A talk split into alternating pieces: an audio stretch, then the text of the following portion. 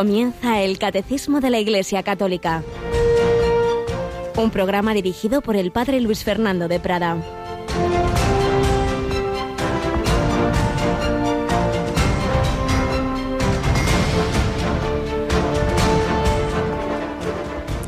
Esto que contempláis, llegarán días en que no quedará piedra sobre piedra que no sea destruida.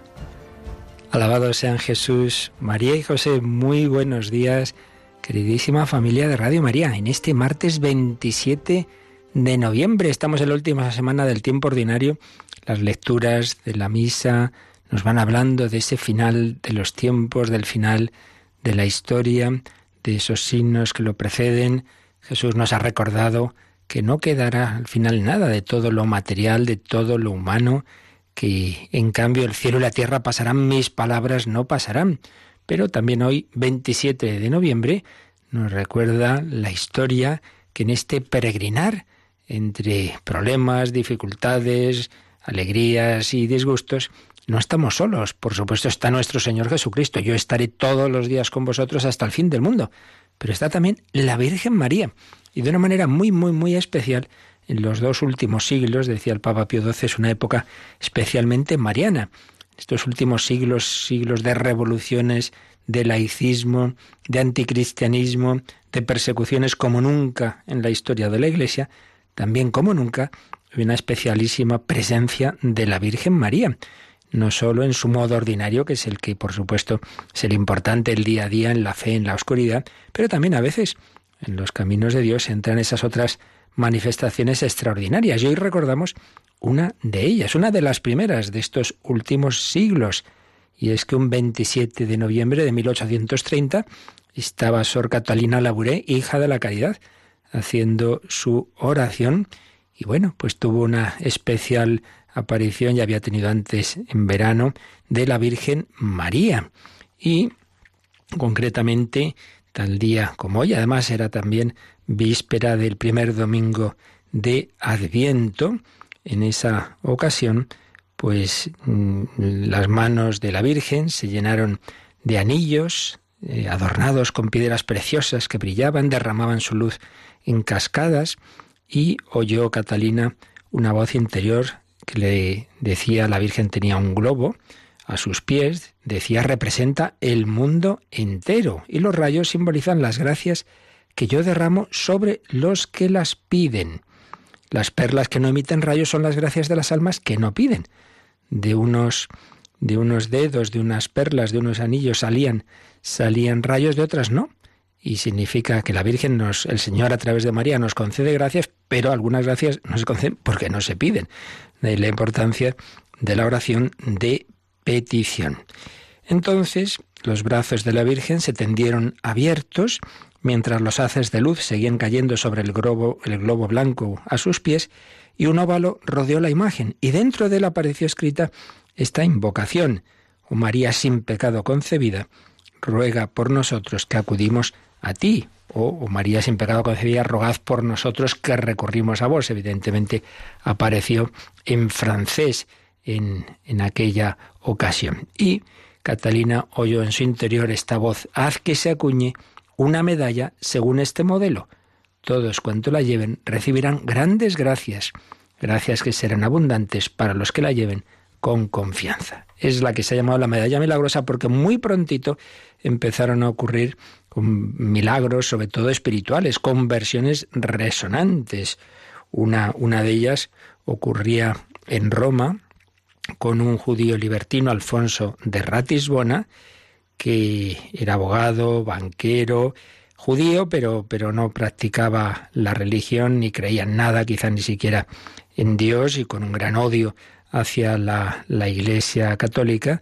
Y bueno, tuvo una conversión fulminante, en, pues porque consiguió un amigo suyo que, que llevara y que tuviera la medalla milagrosa. Bueno, lo hizo así por, por no decirle que no a su amigo y fue impresionante y como y luego se acabó haciendo sacerdote y como este caso otros en la iglesia en que esto ocurrió San Maximiliano María Colbert celebró su primera misa luego en Roma por devoción a la medalla milagrosa que él repartiría luego a miles, cientos de miles, como años después lo haría la Madre Teresa. Evidentemente, la, Virgen, la medalla milagrosa, como el escapulario, etcétera, nunca es en el sentido de como una especie de amuleto. Yo llevo esto y ya es como si tuviera suerte. No es eso.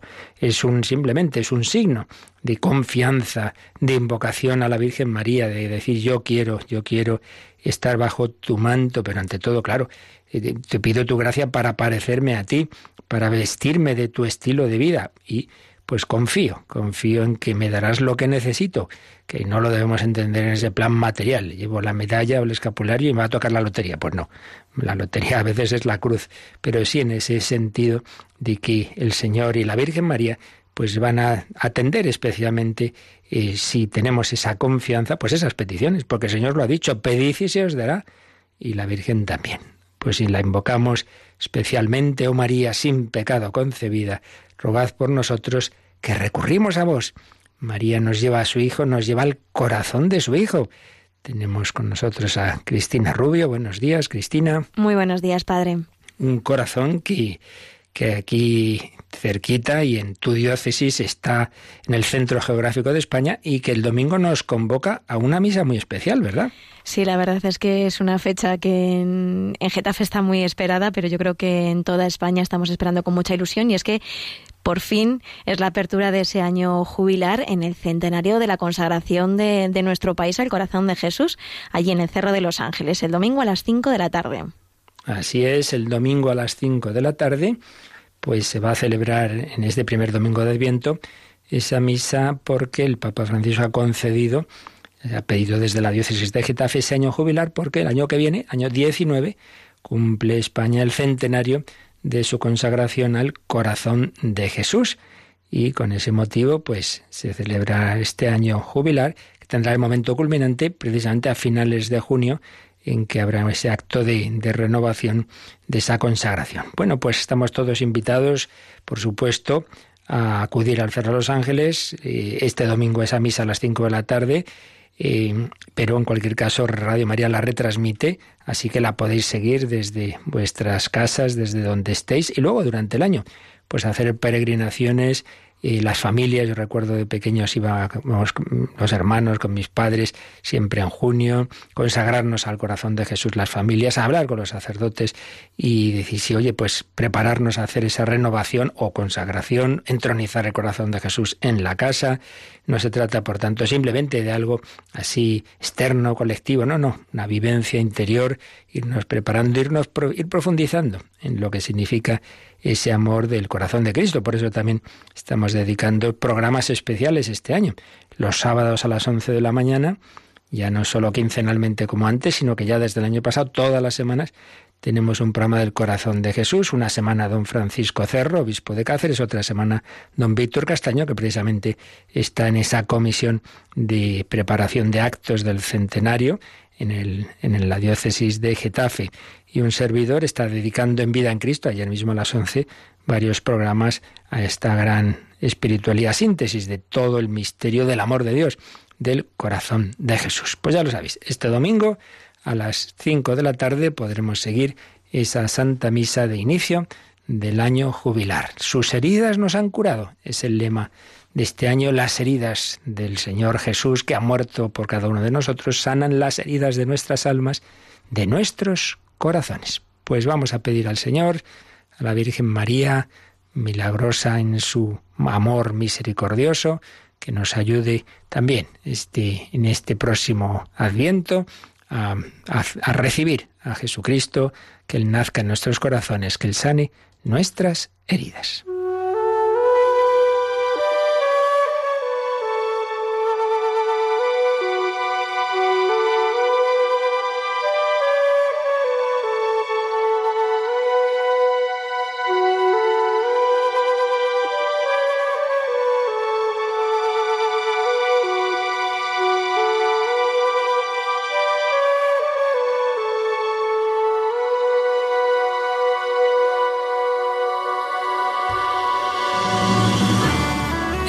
Esta primera o segunda sección después de nuestro saludo inicial, en esta sección testimonial en que recogemos o vidas de los santos o diversas anécdotas de personas muchas veces del día a día o testimonios martiriales. Bueno, pues vamos a dedicar unos cuantos días después de haber hablado de Santa Teresa de Jesús, vamos precisamente a volver a los testigos de la fe del siglo XX, a tantos mártires que han dado testimonio de su fe y de su amor a Jesucristo. Y lo vamos a hacer pues con una obra de Didier Rans, La gran prueba, Europa del Este, testigo de la fe en la persecución.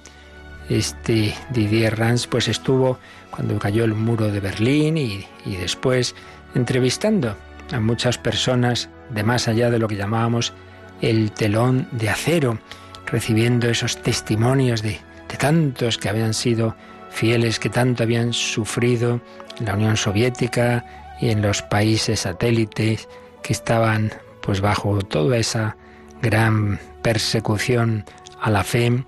Y no debemos perder, olvidar y dejar de agradecer pues tantas personas que el ser cristianos les costó tantísimo. Debemos aprender de ellos. Fijémonos hoy simplemente en el prólogo a, este libro que está escrito por un obispo de la eparquía San Vladimir el Grande de París y presidente de la Universidad Católica de Ucrania, Monseñor Boris Gutsiak, y que entre otras cosas, pues decía en su prólogo a este, a este libro lo siguiente.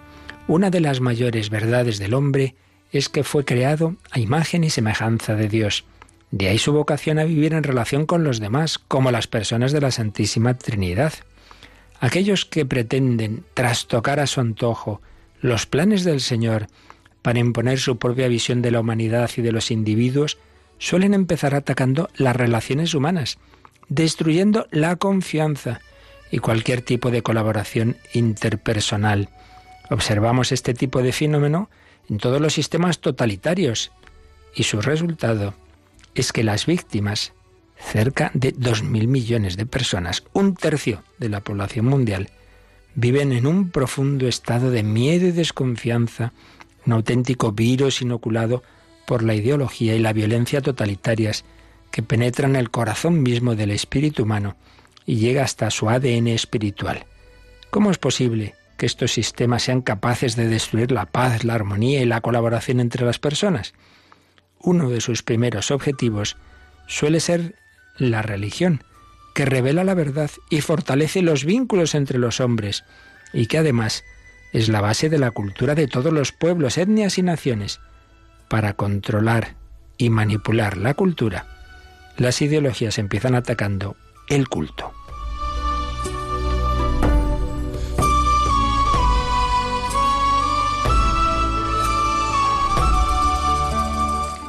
¿Qué puede hacer un individuo o un grupo de personas frente a un sistema que lo destruye todo de manera sistemática? La respuesta es muy sencilla. Vivir y dar testimonio de la libertad y la dignidad que nos han sido otorgadas por Dios. Los testimonios recogidos en este libro lo demuestran reflejan la suerte de personas corrientes que vivieron bajo un régimen totalitario, pero que alcanzaron la libertad en circunstancias difíciles e incluso imposibles, cuando tuvieron que elegir entre la vida y la muerte, entre la dignidad y la traición. Todas ellas se decantaron por la respuesta más radical y creadora, según nuestra vocación humana y divina. Sus testimonios constituyen una enseñanza para la Iglesia del siglo XXI y para cada individuo contemporáneo.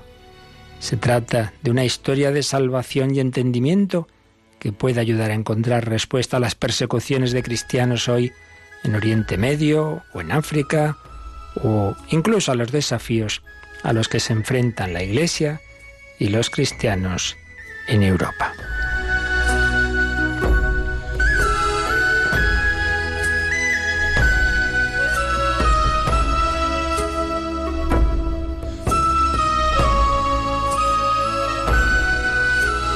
Iremos recogiendo algunos de estos testimonios que se nos han conservado en obras como esta, que os digo, Iremos viendo los próximos días, pues tantas personas que en esa terrible persecución, 70 años estuvo vigente ese sistema en la Unión Soviética y en esos, y luego uno menos después de la Segunda Guerra Mundial, en los países que quedaron bajo ese dominio tras el final de esa terrible guerra.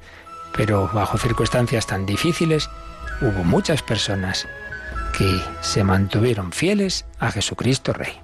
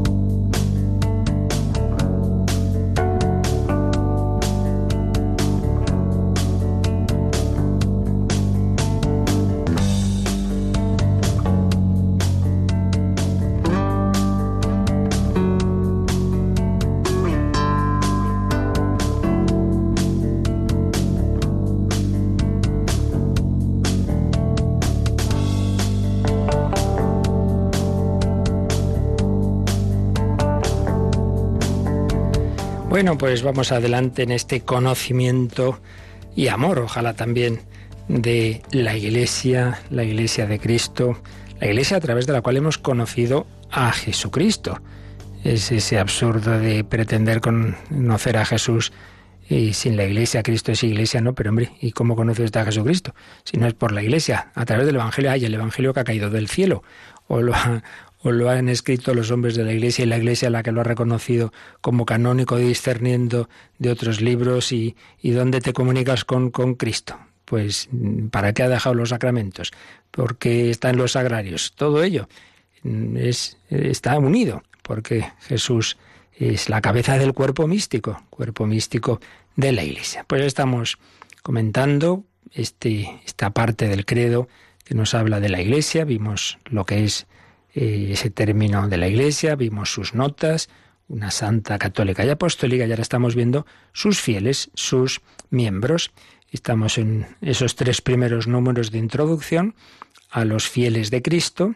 Vimos una especie de definición descriptiva de quiénes son los fieles cristianos, pues aquellos que incorporados a Cristo por el bautismo, cristiano es el que cree en Cristo y se une a Él, pero se une a Él por el camino que Él nos ha dejado, el bautismo, incorporados a Cristo por el bautismo, se integran en el pueblo de Dios.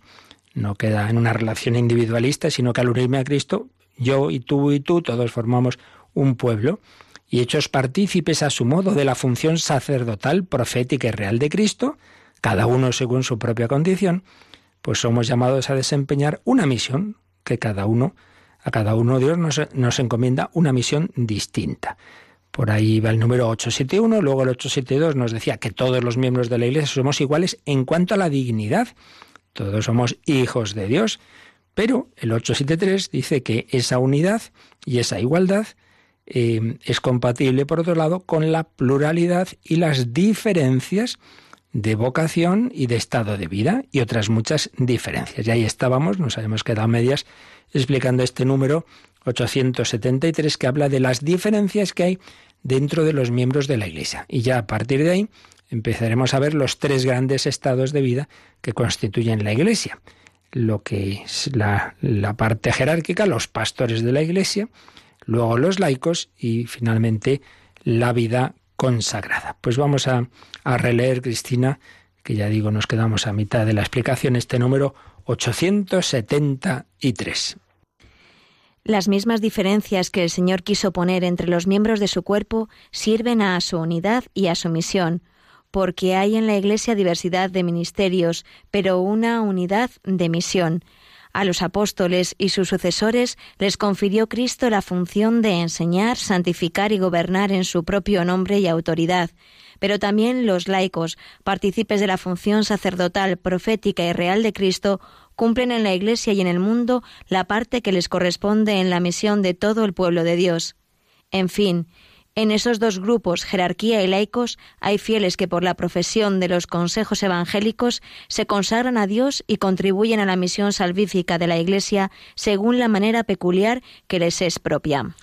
Así pues, en este número, en primer lugar, se habla en general de las diferencias que hay dentro de los miembros de la Iglesia, que las diferencias, tal como está en el plan de Dios, no deben llevarnos a la desunión, sino al revés. Fijaos lo que dice el catecismo, que esas diferencias que el Señor quiso poner entre los miembros de su cuerpo sirven a su unidad y a su misión, pojaro natural. Si en un banquete todo el mundo quisiera hacer, no, todos a cocinar. Oye, ¿y quién sirve? No, no, todos a servir. ¿Y quién cocina? Oye, ¿y quién toca la música? No, hombre, pues todo que estará estupendo si cada uno hace su parte y eso no tiene por qué eh, romper la unidad, todo lo contrario. No, una orquesta, pues todo el mundo al violín, hombre, pues vaya pesadez. Tiene que haber los diversos instrumentos, cada uno a su lado, hombre, para eso está el director, para que todos vayan a una. Entonces, la pluralidad cuando se vive desde la unidad, desde la unidad de esos motivos de unidad que ya vimos, cuando tratamos de esa nota de la Iglesia, que es precisamente eso, la unidad, la misma fe, el mismo Espíritu Santo, eh, la misma Madre, el mismo Padre, la misma vida de la gracia, los mismos sacramentos, etcétera, etcétera, desde la unidad. Luego, pues cada uno toca su nota y es estupendo. Ese es el concierto, esa es la, la gran sinfonía de la fe y de la, de la alabanza divina y de la liturgia, etc. Diferencias que desde los vínculos de unidad no rompen esa unidad, sino todo lo contrario, contribuyen a ella y a su misión, porque podremos hacer la misión que tenemos, eso si cada uno pone su parte, aquello a lo que, a lo que Dios le ha llamado y para el cual le ha dado unos determinados talentos pues hay quien habla muy bien y hay quien, quien escribe muy bien y hay quien canta muy bien y hay quien es, pues todo lo contrario, hay quien canta mal y bueno, no podemos hacer todos todo. Tenemos que hacer cada uno nuestra parte. Esto así un poquito en general. Y luego ya el, este número se va a fijar sobre todo en unas diferencias muy particulares, muy importantes, que precisamente dan lugar a tres estados de vida en la Iglesia. Pero todavía vamos a fijarnos un poquito más en cuáles son, eh, qué tipo de diferencias, eh, de diversidad existen en la Iglesia. Lo hacemos siguiendo un gran teólogo dominico, el padre Armando Bandera, que profundizó mucho en este tema de los estados de vida dentro de la Iglesia.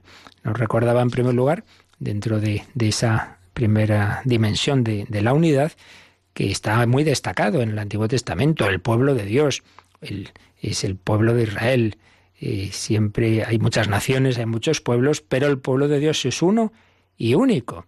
Y por ello, pues se censuró mucho por los profetas ese cisma que ocurrió a la muerte de Salomón entre el reino del norte y lo que se mantendría del reino de Judá. Pues también la Iglesia. La Iglesia ha recibido esa llamada a la unidad. San Pablo nos habla de ese único cuerpo místico de Cristo. Cristo no puede estar dividido y regaña, bien regañados, a los corintios San Pablo en su primera carta a ellos, porque eso, estaban divididos, yo soy de Pablo, yo soy de Apolo, y dice, bueno, ¿qué es esto? ¿Qué es esto? Todos somos de Cristo, es el que ha muerto por nosotros, yo no he muerto, yo no he muerto por, por vosotros. Pero mm, la unidad que tiene su origen en Cristo es muy singular. En ella cabe todo lo humano, en su enorme variedad. ¿Por qué? Dice el concilio en Gaudium et Spes, el Hijo de Dios, al encarnarse, se unió en cierto modo con todo hombre. Por lo cual, la Iglesia tiende, eh, dice también el, el concilio, a recapitular la humanidad entera con todos sus bienes bajo Cristo cabeza. Es decir, todas las legítimas diversidades que existen en la humanidad, dado que la Iglesia asume a toda la humanidad y todos los pueblos y naciones, pues lógicamente lo que en esas naciones, en esas culturas son diversidades legítimas, pues también entran en la Iglesia, claro. Pues si aquí tienen este, este, esta cultura, esta otra, esta, esta raza, esta lengua, bueno, pues todo eso entra en la iglesia. Entonces te encuentras en una misa en San Pedro, pues que se usan no sé cuántas lenguas, pues claro, claro, si se han convertido a la fe católica, pues desde China hasta no sé qué país de África, pues es normal que mm, en esas celebraciones pues podamos oír peticiones en una lengua, peticiones en otra, por poner un ejemplo muy sencillito, ¿no? Evidentemente hay otras cosas más, más importantes, pero para que vayamos viendo a qué se refiere aquí el padre Bandera. Un tipo de, de diferencias, de diversidades, son lo que él llama las diversidades asumidas, es decir, todas las que tienen su origen en el hombre mismo y brotan de la condición histórica. Entonces ahí entran la raza, la cultura, la mentalidad, la idiosincrasia, todo aquello para lo que no hace falta un especial don de la gracia, sino que es algo ya, digamos, de la naturaleza. Entonces la Iglesia se encuentra con esas diversidades en los pueblos. Estamos hablando de cosas en sí mismas buenas, ¿no? No estamos hablando de costumbres inmorales, eso ya sería otro tema, que a veces pasa, ¿no? En este pueblo tienen la costumbre de la poligamia, bueno, eso ya es otra cuestión. No, no, estamos hablando de esos aspectos culturales que son en sí mismos no tienen eh, nada contra, contra la moral. Entonces, bueno, pues esas diversidades son riquezas y, y, bueno, pues la Iglesia las asume. Pero ya digo, no es que sea algo que viene de dentro de la Iglesia, sino que se encuentra en los diversos pueblos y como asume todo lo humano, Cristo asumió lo humano, la Iglesia asume lo humano, pues esas diversidades entran. Pero si por hipótesis, que no se dará, esas diversidades desapareciesen de la humanidad, imaginemos, ¿no? Que de repente todos los hombres formasen una sola nación. Bueno, pues, pues la Iglesia también perdería esas diversidades y eso no afectaría al ser de la Iglesia, porque para ser miembro de Cristo y de la Iglesia y salvarse, no se requiere pertenecer a una determinada raza, nación o cultura. Nada se excluye, pero tampoco nada es imprescindible de esas diversidades. Son diversidades periféricas, contingentes. Si existen, que existen, son acogidas. Si desaparecen, bueno, pues tampoco pasaría nada. Y de hecho muchas de estas cosas cambian con el tiempo. Bien, eso son diversidades que existen en los pueblos, en las naciones, en las culturas y que son asumidas por la Iglesia. Pero en cambio hay otro tipo de diversidades, que esas sí que vienen de lo alto, esas sí que vienen del interior del pueblo de Dios, esas sí que proceden de la voluntad de Jesucristo y son constitutivas de la Iglesia. Diversidades sin las cuales a la Iglesia le faltaría algo. Y así escribe, se dice en el Concilio Vaticano II, en Lumen Gentium 13, el pueblo de Dios no solo reúne a personas de pueblos diversos, sino que además en sí mismo está constituido por diversos órdenes. Hay en efecto entre sus miembros una diversidad, sea en cuanto a los oficios, pues algunos ejercen el sagrado ministerio en bien de los hermanos, sea en razón de la condición y estado de vida, pues muchos, en el estado religioso, estimulan con su ejemplo a los hermanos al tender a la santidad por un camino más estrecho. ¿Veis? Aquí ya hablamos de otro tipo de diversidades que esas sí que afectan al pueblo de Dios en sí mismo, esas no son simplemente las que la Iglesia se encuentra en una determinada cultura, sino las que vienen de cómo el Señor Jesús formó, constituyó a la Iglesia. Son, por tanto, constitutivas de la Iglesia, del pueblo de Dios. Y, por tanto, son necesarias para configurar el rostro de la Iglesia, para que la Iglesia aparezca en su totalidad. Si decíamos que las diversidades naturales, culturales, asumidas por la Iglesia, podrían ser muchísimas, pero también podrían desaparecer y no pasaría nada, las constitutivas se concretan en tres órdenes, una palabra que viene del mundo romano, en, masculino, el orden, el grupo, es decir, un grupo de fieles concreto. ¿Y cuáles son? Pues los que nos ha dicho el número que estamos comentando en la segunda parte. Los órdenes de los pastores o ministros que reciben, que recibimos el sacramento del orden, precisamente del orden sacerdotal. Ese es un tipo de fieles, que un grupo de fieles constitutivos de la Iglesia. Otro, los que se consagran a Dios mediante la profesión de los consejos evangélicos. Es básicamente la vida religiosa, aunque se usa últimamente más la palabra vida consagrada para eh, referirse a diversos tipos de de, grupos, de, instituciones que, que, tienen diversidades, pero bueno, que lo esencial siempre es la profesión de los consejos evangélicos de castidad, pobreza, obediencia. Y luego los laicos, tres órdenes, tres grupos de fieles. A su vez, dentro del primero, de los ministros, también hay otras diversidades. No es lo mismo, evidentemente, el diácono, el sacerdote o el obispo. Pero lo esencial, pues eso, son los pastores, son pastores, son ese grupo, son ese orden eh, instituido por Jesucristo.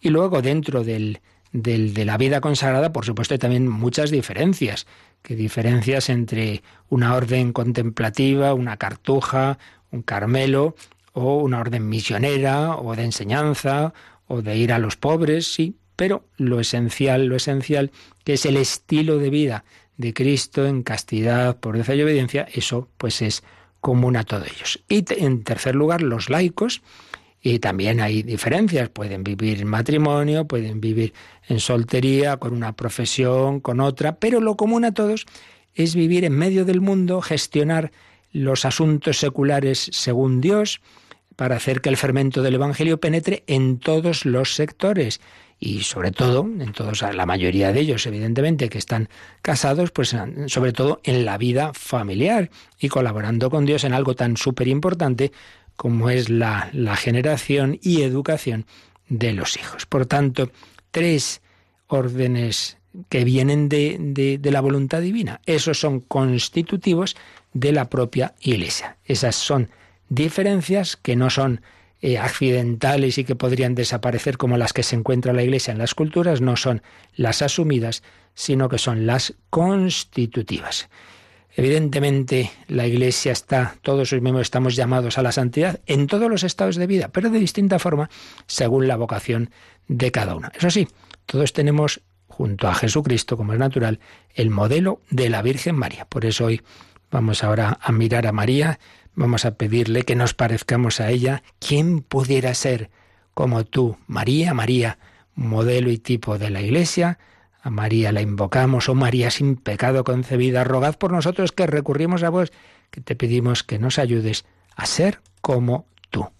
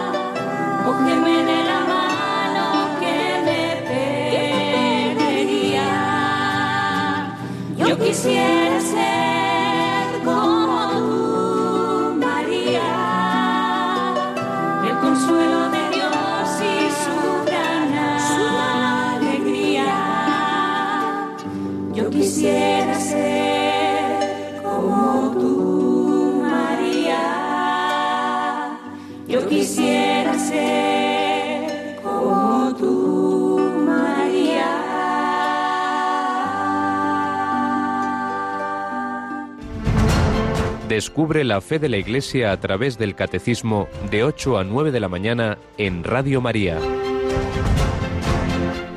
Yo quisiera ser como tú, María. Todos pedimos al Señor un corazón manso y humilde, como el de Jesús, como el de María, corazón puro, un corazón lleno de amor a Dios y de amor al prójimo. Eso es lo esencial, pero evidentemente esa vocación que todos tenemos a la santidad se vive de distinta forma.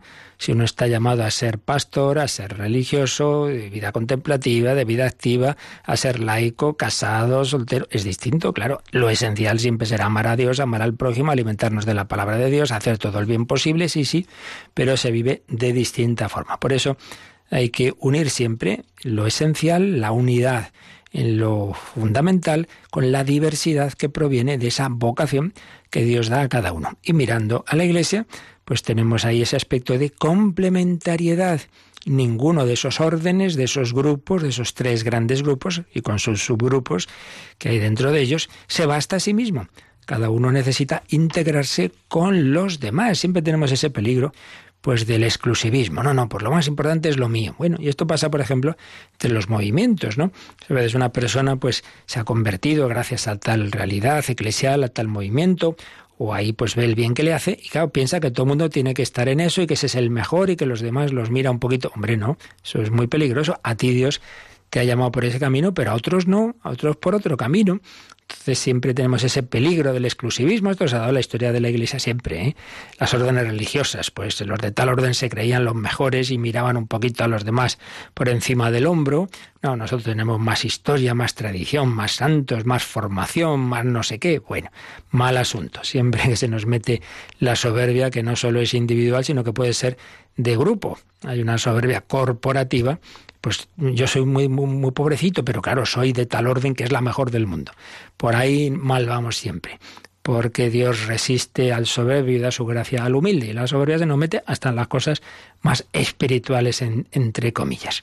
Complementariedad, humildad, sin exclusivismo, y dar gracias a Dios de esa de que ha querido eso, hacernos complementarios, precisamente para que veamos que nadie lo tenemos, todos seamos humildes, solo Dios tiene la, la infinitud y todos los dones que luego Él reparte entre sus miembros. Complementariedad que presupone que cada grupo de fieles conserva su propia identidad. Claro, esto es una cosa importante. Y en la historia también de la espiritualidad se han dado esos errores, ¿no? Pues como lo más importante, el modelo de santidad es los religiosos, entonces, bueno, los laicos que vivan como, como monjes. Pues hombre, no, los laicos deben vivir como laicos. Eso quizás se dio más en otros tiempos. Pero ahora pasa lo contrario. Ahora parece como que lo más importante es ser laicos y entonces los sacerdotes y los religiosos se secularizan y viven y viven como si fueran exactamente laicos. Pues tampoco, no hombre, no, cada uno tiene que vivir conforme a su estado de vida. Tres grandes estados de vida, tres grandes grupos y eso es lo que este número 873 mm, del catecismo nos está introduciendo porque a partir de él ya vamos a ir viendo pues eso esos tres estados de vida el número después de hablar en general de esa diversidad eh, ha, descrito brevemente lo esencial de cada uno de esos grupos. En primer lugar, a los apóstoles y sus sucesores, los pastores, por tanto, estamos aquí hablando, la jerarquía, les confirió Cristo la función de enseñar, santificar y gobernar en su propio nombre y autoridad. Tenemos ya el primer grupo, lo que va a tratar a partir del número siguiente el catecismo, la jerarquía de la Iglesia, los obispos, los, los, sacerdotes, también el sacramento del orden incluye en el tercer grado los diáconos. Primer grupo. Segundo, los laicos. Bueno, pues ya vimos también que participan de la función sacerdotal, profética y real de Cristo, pero en otra, de otra forma distinta y cumplen esa misión de estar dentro, de santificar el mundo desde dentro.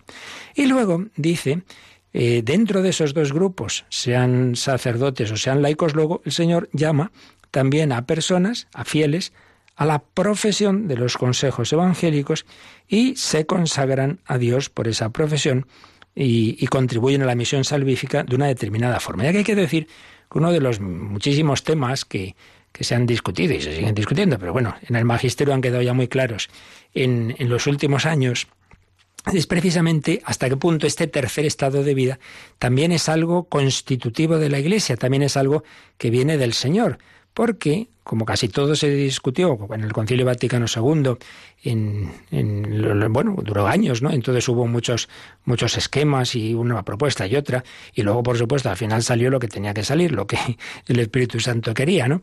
Pero en el camino, pues hubo, ya digo, muchas diversidades y, enfoques. Entonces hubo un planteamiento en un determinado momento del concilio, esto lo hemos explicado en otro programa, en Vida en Cristo, lo, lo, lo expliqué con más calma, pero aquí lo resumo. Un planteamiento que venía a decir, bueno, realmente, realmente esencial en la Iglesia solo es o jerarquía o laicos. Luego, en la Iglesia existe también la vida religiosa, decimos hoy la vida consagrada, pero no es que sea algo de la Iglesia, sino algo que está en la Iglesia, como si fuera algo no originario de Cristo, no esencial. Y algunas de las expresiones que, que, mm, mm, aparecieron y un poco iban en esa línea. Pero eh, tras estudiar el tema a fondo, al final quedó claro que no es así, que una cosa es la estructura jerárquica de la Iglesia, en la cual en efecto o eres jerarquía o eres laico y no hay más, pero es que no solo está como algo esencial de la Iglesia la estructura jerárquica, hay otros aspectos esenciales de la Iglesia que, que no son eh, que no entran en ese aspecto, en esa dimensión jerárquica o no jerárquica y sin embargo vienen del Señor, son de origen divino. Y eso quedó ahí claro, pero todavía, como siempre, pues hay quien lo siguió discutiendo. Entonces, cuando se llegó al sínodo de la vida consagrada con San Juan Pablo II, él dedicó varias catequesis insistiendo en que es algo esencial en la Iglesia y así quedó plasmado en, ese, en esa exhortación postsinodal Vita Consecrata de 25 de marzo de 1996 por ejemplo, en el número 3 quedó muy claro. La vida consagrada está en el corazón mismo de la Iglesia, como elemento decisivo para su misión, ya que indica la naturaleza íntima de la vocación cristiana y la aspiración de toda la Iglesia esposa hacia la unión con el único esposo. Y luego dice también que la profesión de, o sea, que no debe dice, las dificultades actuales que no pocos institutos encuentran en algunas regiones del mundo no deben inducir a suscitar dudas sobre el hecho de que la profesión de los consejos evangélicos sea parte integrante de la vida de la Iglesia. Podrá haber históricamente una ulterior variedad de formas. Claro, pues tal orden no existía en tal momento, esto surgió en tal época, sí, las formas concretas aparecen o desaparecen, pero lo que es la esencia de la vida consagrada, es decir, personas que han seguido a Cristo en castidad por esa evidencia, eso es de siempre. Por eso decía Juan Pablo II, podrá haber históricamente una ulterior variedad de formas, pero no cambiará la sustancia de una opción que se manifiesta en el radicalismo del don de sí mismo por amor al Señor Jesús. Por tanto, dice, la vida consagrada es un don precioso y necesario para el presente y futuro del pueblo de Dios porque pertenece íntimamente a su vida, a su santidad y a su misión. Por tanto, ya digo, aquí no lo desarrollamos este tema, pero quede claro que en el magisterio de la Iglesia es algo que está dicho y redicho, que no son solamente esenciales en la Iglesia dos estados de vida, jerarquía y laicos, sino jerarquía, laicos y vida consagrada. Pero estas cosas misteriosas que pasan en, en los documentos del concilio, ya digo que hubo diversas etapas y a veces lo que estaba en una redacción previa, luego que se cambió en la redacción final, pero misterios. En, con varios temas ocurrió que las traducciones, por ejemplo al español, a veces se quedaron con algunas frases de la, de la redacción previa no, no aprobada, misteriosamente. Incluso esto ha, ocurrido en cuando luego el catecismo, en su primera edición, la primera traducción española, cogió textos del catecismo que citaban el concilio, esto pasó. Y concretamente, Cristina, vamos a leer el número 914 del catecismo y vamos, os voy a explicar lo que pasó con él. Vamos a ver, leemos 914. El estado de vida que consiste en la profesión de los consejos evangélicos, aunque no pertenezca a la estructura jerárquica de la Iglesia, pertenece, sin embargo, indiscutiblemente a su vida y a su santidad. Es una cita del Lumen Gentium 44. El estado de vida este que estamos hablando, de la vida consagrada, la vida religiosa, la profesión de los consejos evangélicos, dice, aunque no pertenezca a la estructura jerárquica de la Iglesia, sin embargo, pertenece, sin ninguna duda, a su vida y a su santidad. Vale, no es de la estructura jerárquica, pero es esencial en la vida de la Iglesia. Bueno, pues esa palabra que ha dicho Cristina, no pertenezca a su estructura jerárquica, si tenéis la primera traducción que se hizo del catecismo al español, no aparece jerárquica. Dice, aunque no pertenezca a la estructura de la Iglesia. Entonces uno lee eso y se queda pensando, anda, entonces no es esencial. Si en un sitio la Iglesia no tiene vida consagrada, no pasaría nada, porque no pertenece a lo esencial de la Iglesia. No, no, no, no. No pertenece a la estructura jerárquica pero sí es de lo esencial de la Iglesia. Pues desapareció esa palabra jerárquica, no la pusieron. ¿Por qué? Estas cosas misteriosas hay que pensar siempre bien, sería un error tipográfico y no sería nadie con mala idea que, que quiso cambiar la frase que había aprobado el concilio. Pero en fin, que lo sepáis, simplemente que este tema pues se ha discutido y hay quien dice eso. No, no, no es esencial. Dicho en términos más sencillos, si llegan los misioneros a un país donde todavía no está la Iglesia, y, bueno, pues empiezan ahí a trabajar, ¿no? Ya tenemos los misioneros, vamos a suponer que son sacerdotes. Muy bien, sacerdotes. Y, bueno, pues empiezan a convertirse personas. Ya tenemos laicos, estupendo. Ya está la iglesia allí, ya hay sacerdotes y laicos. Pues no, no está todavía del todo, falta algo. Falta que se haga visible el modo de vida de Cristo en ese seguimiento de Jesús. Incluso, fijaos, esos sacerdotes podrían ser de la iglesia oriental, podrían estar casados. Entonces serían pastores, serían jerarquía. Eh, luego estarían los laicos. Pues ya digo, faltaría algo. Faltaría que hubiera mujeres vírgenes consagradas al Señor en esa vida consagrada, en esa vida religiosa, que hubiera monjes, en fin, lo que es la vida. Sería algo que faltaría. No es algo accidental, es algo esencial. No es de la estructura jerárquica, es verdad. En ese sentido no faltaría el pastoreo, pero sí faltaría un modo de vida. Bien, pues esto quede como introducción a que eh, dentro de esas diversidades que hay en la vida de la Iglesia, las hay accidentales y las hay esenciales. Y esta es esencial, tres estados de vida. Por eso, a partir de ahora, vamos a tratar en el catecismo de esos tres estados de vida. Vamos a empezar por la jerarquía, vamos a empezar por los pastores, la constitución jerárquica de la Iglesia. Después hablaremos de los laicos, que evidentemente es el grupo más numeroso, y finalmente de la vida consagrada. Y simplemente ya decir para terminar que, mm, como es lógico, de esa diferencia, digamos, de, estado de vida brota también una espiritualidad específica. Eh, no se santifica, no se debe santificar de la misma forma, ya lo hemos apuntado antes un poquito, el sacerdote, el religioso, ¿Y el laico? Pues no. Por ejemplo, un, monje, pues su oración, pues hombre, ante todo está marcada porque a tal hora rezamos laudes, a tal hora rezamos tercia, a tal hora rezamos vísperas, luego vamos a misa en comunidad. Bien, en cambio, la madre de familia, pues, pues no está marcada por porque a las 7 de la mañana rezamos laudes. A las 7 de la mañana lo que a lo mejor tiene que hacer es coger al niño pequeño que está llorando. Entonces, bueno, pues su vida de oración tiene otro estilo. Y el sacerdote, pues tampoco nos juntamos ahí todos los sacerdotes a rezar laudes eh, de, todos ahí de, la ciudad, de la diócesis. Pues no, no, cada uno tiene que, tenemos que buscarnos la vida. Hombre, si podemos juntarnos con otros, estupendo, pero más bien no suele ser así.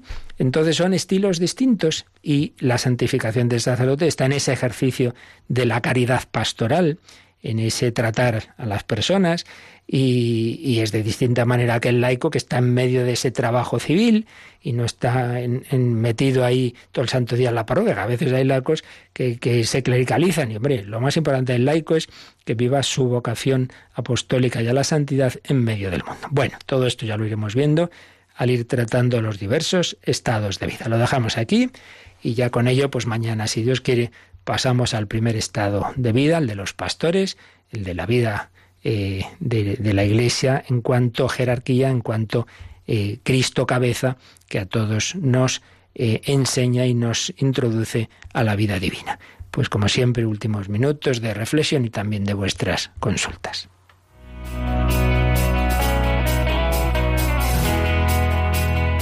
Participa en el programa con tus preguntas y dudas. Llama al 91005 9419. 91005 9419. También puedes escribir un mail a catecismo arroba radiomaria.es. Catecismo arroba radiomaria.es.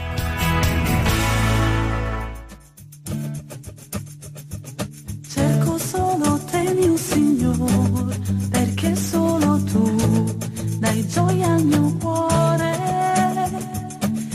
Si rallegra l'anima mia, solo in te, solo in te.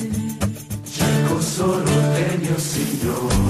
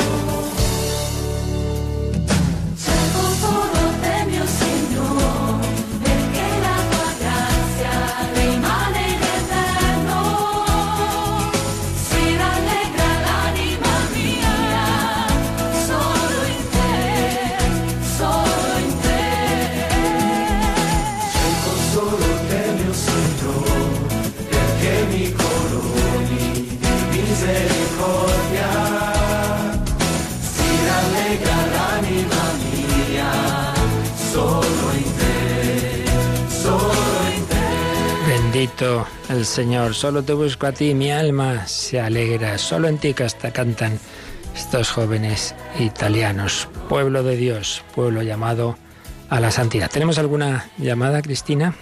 Bueno, tenemos una pregunta de la semana pasada que es de Fuensanta de Ávila. Dice, al salir de misa el día de los santos, su amiga le preguntó respecto a la Amelia que ella no entendía para qué ser santos. Si puede decir algo al respecto. Bueno, hemos dicho mucho en otros momentos, sobre todo el programa Vida en Cristo, a ver cómo resumo en dos minutos. Yo le diría algo muy sencillo. ¿Usted tiene hijos? Sí. ¿Y usted quiere que sus hijos simplemente no le den disgustos y sean, en fin, más o menos así amables o que sean muy cariñosos, muy buenos, eh, hagan todo lo posible? Supongo que lo segundo, ¿verdad? Pues algo así. Eh, la santidad es, hombre, amar no simplemente de no, de no ser muy malo, sino amar con todo el corazón a Dios y al prójimo, hacer todo el bien posible. ¿Cómo? Pues uniéndonos al único que es santo, que es Dios. Entonces, la unión entre las personas eh, no es o, o cero o infinito, tiene muchos grados. Entonces, puedo unirme un poquito, estoy bautizado, más o menos vivo en gracia de Dios, o puedo unirme mucho.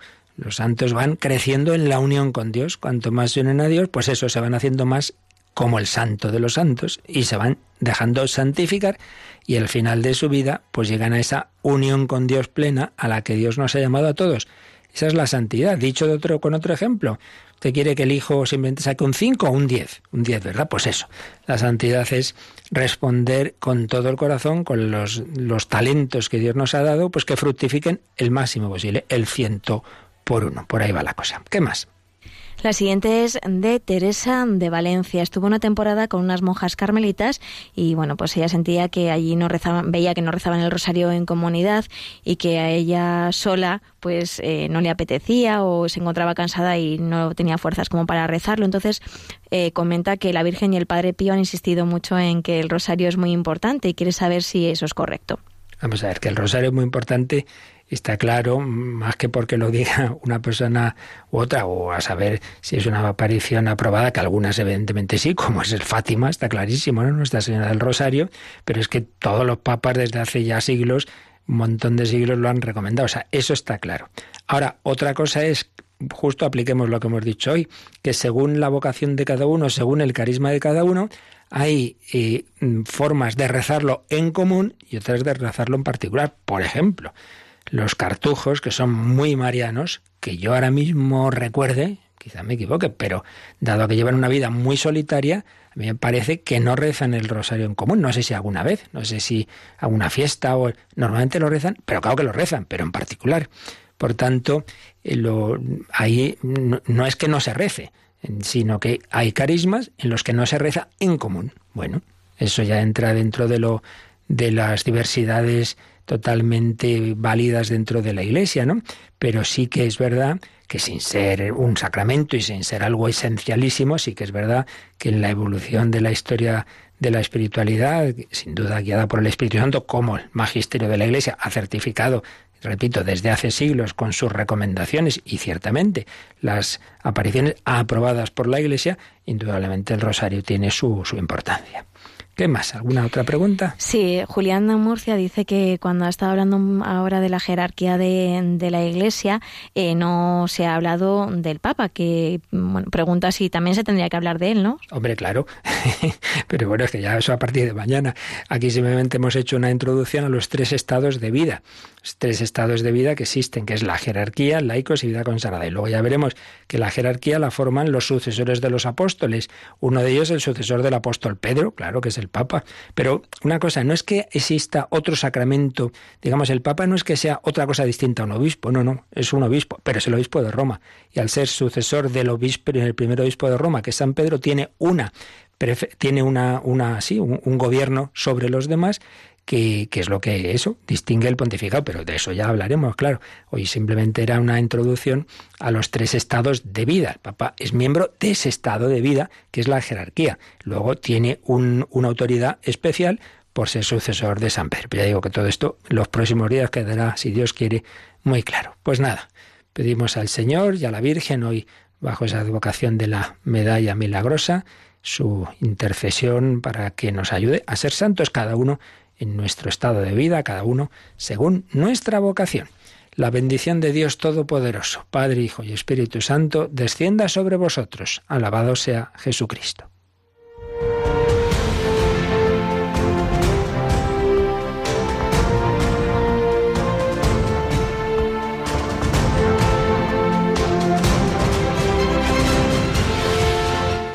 Han escuchado en Radio María el Catecismo de la Iglesia Católica, un programa dirigido por el Padre Luis Fernando de Prada.